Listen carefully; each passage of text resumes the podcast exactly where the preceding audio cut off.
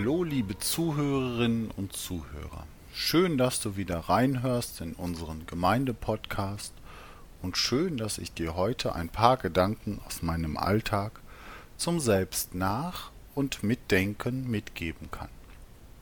Die Bibel steckt ja randvoll mit sogenannten Knallerversen. Ja, genau so werden die nämlich genannt. So richtige Megaverse, die auf Taufkärtchen oder Geburtstagswünschen oder ähnlichen Anlässen auch ausgesprochen und geteilt werden. Oft beinhalten diese Verse eine oder auch gleich mehrere von den vielen Zusagen Gottes an uns. Das tut so richtig gut, mal über so eine Zusage nachzudenken. Nicht alle Verse in der Bibel landen auf einem Papierkärtchen oder einer Gratulationskarte. Einige Verse beschäftigen sich auch mit guten Ratschlägen und dienen als Wegweiser. Sie helfen uns, ein gesegnetes und erfülltes Leben mit Gott zu führen. Letztens bin ich auf so einen Vers aufmerksam gemacht worden. Gedanken zu einigen Aspekten aus diesem Vers möchte ich gerne mit euch teilen. Also, los geht's. In Philippa Kapitel 4 Vers 6 heißt es da, macht euch keine Sorgen, im Gegenteil. Wendet euch in jeder Lage an Gott, tragt ihm eure Anliegen vor, in Gebeten und Fürbitten und voller Dankbarkeit. Dieser Vers stammt aus dem Brief an die Gemeinde in Philippi. Diese Gemeinde hat Paulus zuvor auf einer Missionsreise gegründet. Diese Gemeinde ist die erste christliche Gemeinde auf europäischem Boden und Paulus fühlt sich sehr verbunden mit ihr. Zum Zeitpunkt des Briefes befindet sich Paulus bereits in Gefangenschaft. Dies macht er an mehreren Stellen deutlich der Verfasser des Briefes ist also ein etwas älterer Paulus, der schon einiges an Sorgen und Nöten durchlebt hat. Umso eindrücklicher finde ich es nun, dass dieser Paulus in Ketten gefesselt dazu aufruft, sich keine Sorgen zu machen. Paulus war wahrscheinlich gesegnet durch einen stahlbetonfesten Glauben an Gott. Aber dieser Glaube wurde auch durch seine Erfahrungen in den schwierigen und nicht selten lebensgefährlichen Situationen geformt. Paulus lernte darauf zu vertrauen, dass Gott einen Plan mit ihm hat und er immer mit der Hilfe Gottes rechnen kann. Diese Gewissheit möchte Paulus mit dieser Aufforderung teilen. Er fordert auf, sich nicht unnötigerweise mit Sorgen zu beladen. Sich keine Sorgen zu machen, ist aber gar nicht so einfach und kann sogar ziemlich schwierig sein. Hier sind wir Menschen wahrscheinlich auch unterschiedlich.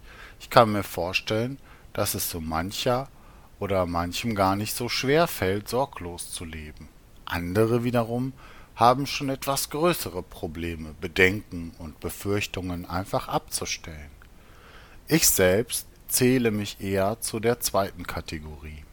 Manchmal wünsche ich mir hierfür einfach einen Schalter, wie mit einem Lichtschalter die eigenen Sorgen einfach ausknipsen und dann beschäftigen die, diese einen nicht mehr. Das wäre doch schön. Aber stattdessen sammelt man die eigenen Sorgen wie Luft in einem Luftballon den man immer weiter ständig aufpustet. Der Luftballon füllt sich immer mehr, dehnt sich und streckt sich, bis, ja, bis es zu einem großen Knall kommt. Der Vers lässt uns aber nicht einfach stehen mit der bloßen Aufforderung, etwas nicht zu tun sondern es wird hier in den folgenden Gedanken ein Weg aufgezeigt, um mit den eigenen Sorgen umzugehen. Ein Ventil, wenn man so will, um die angestaute Luft wieder abzulassen. Gleich mehrere Aspekte für das Verarbeiten werden hier genannt. Zuallererst sollen wir uns an Gott wenden und ihm unsere Nöte vortragen. Nicht einfach ignorieren oder wegstellen, sondern formulieren und vor Gott bringen. Und das nicht nur einmal, sondern wiederholt als ständige Übung. Ich finde, der Ausdruck jederzeit hat hier eine gewisse Signalwirkung. Wenn es uns gut geht und wenn es uns schlecht geht, Gott hat immer ein offenes Ohr für uns. Er weiß, was uns bewegt. Schließlich ist er ja allwissend. Für uns selbst ist dieses Aussprechen aber ebenfalls heilsam. Die meisten Anlässe unserer Bedenken können wir entweder gar nicht oder nur sehr wenig beeinflussen. Aber dieser Prozess, die Ängste Gott mitzuteilen, hat in sich schon etwas Heilsames. Durch das Ändern unseres Blickwinkels konzentrieren wir uns auf das Gute in unserem Leben.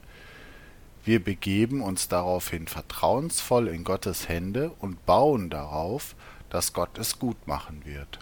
Wir konkretisieren, was uns bedrückt, bringen unsere Sorgen vor Gott und lassen diese damit ein Stück weit los. Für das Gespräch mit Gott werden hier gleich drei Formen genannt. Hier ist die Rede von sich an Gott wenden, vom Beten oder auch die Rede von Fürbitte. Anders wird das auch oft als Flehen übersetzt. Es gibt also gleich mehrere Formen, um die eigenen Anliegen vor Gott zu bringen. Jede Form mit einem eigenen Schwerpunkt. In allen Formen aber des Gesprächs mit Gott soll ein Element immer dazugehören, die Dankbarkeit. Wir sind alle gewaltig gesegnet durch Jesus Christus. Gott möchte uns überhäufen mit Segen, denn Gott ist selbst ein fröhlicher und großzügiger Geber. Jesus hat sich sogar selbst am Kreuz für uns gegeben, um jedem und jeder das Angebot der Vergebung anzubieten. Was für ein gewaltiger Grund, dankbar zu sein. Wenn ich mir so überlege, wie gewaltig Gott mein Leben gesegnet hat, dann bleibt mir nur Staunen und Dankbarkeit. Aber jeder Mensch hat tagtäglich unzählige Gründe, dankbar zu sein. Professor Thorsten Dietz formulierte hierzu über die Dankbarkeit Wer sich auf Gott ausrichtet und dankbar ist für gute Dinge, der richtet sich auf positive Dinge in seinem Leben aus und arbeitet so ein bisschen gegen den Trend, immer nur das Negative zu sehen. Das ist heilsam. Unsere Sorgen stets mit Dankbarkeit in allen Lebenslagen vor Gott zu bringen, das hält unseren Blick auf, das schafft neue Perspektiven, und darin liegt eine heilsame Sorglosigkeit. Amen.